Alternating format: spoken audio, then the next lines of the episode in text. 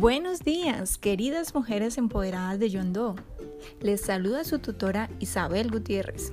Estoy muy contenta de transmitir este día tan especial, pues hoy inicia nuestro plan de formación en participación ciudadana, incidencia política y construcción de paz.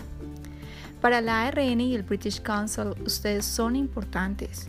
Ustedes hacen parte de un grupo de mujeres berracas que merecen ser escuchadas, merecen participar activamente de las decisiones sociales, políticas y económicas de su región y, por qué no, de nuestro país.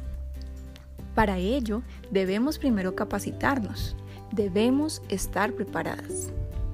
Por eso, vamos a iniciar con nuestro primer tema, el Estado. ¿Alguna vez se han preguntado qué es el Estado? ¿Quiénes lo conforman? Las invito a que compartan sus comentarios en el chat.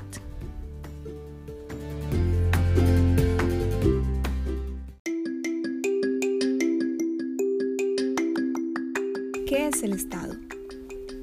El Estado es una comunidad social integrada por todas las personas que viven en el territorio nacional con una organización política y entidades del gobierno encargadas de atender los problemas y necesidades de las personas y de ejercer la autoridad en el territorio. Esta autoridad es delegada por el pueblo a través de la elección de sus representantes. ¿Qué es la constitución política? La constitución política es un documento donde se encuentran todos los aspectos importantes de la organización política del país. En él se encuentra el tipo de gobierno, los poderes del Estado, las instituciones que ejercen este poder, los mecanismos de participación, la forma de representación política, la organización,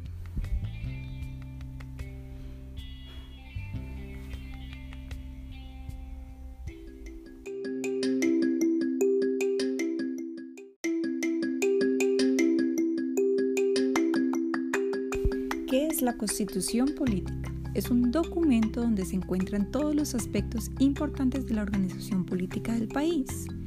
En él encontramos el tipo de gobierno, los poderes del Estado, las instituciones que ejercen este poder, los mecanismos de participación, la forma de representación política, la organización del territorio, el funcionamiento económico del país y, algo muy importante, los derechos y deberes de las personas. Ahora, ¿qué es Colombia?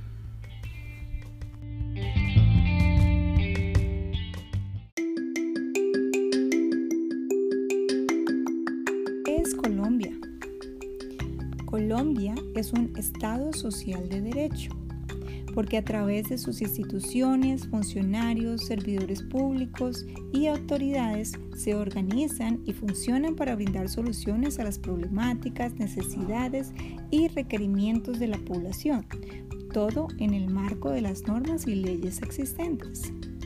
Es una república unitaria porque tiene un único gobierno central que ejerce su autoridad en todo el territorio nacional. Es descentralizada, ya que está organizada en entidades del orden nacional como los ministerios y en entidades del orden territorial como los departamentos y los municipios. Es democrática porque sus habitantes eligen a través del voto a sus representantes para que manejen los recursos y lleven a cabo sus propuestas. Es participativa porque los ciudadanos a través de los mecanismos de participación pueden controlar las acciones de sus gobernantes y las instituciones que conforman el Estado. Es pluralista, es decir, que reconoce a las personas sin importar su raza, género, sexo, edad, religión, cultura, condición económica y social.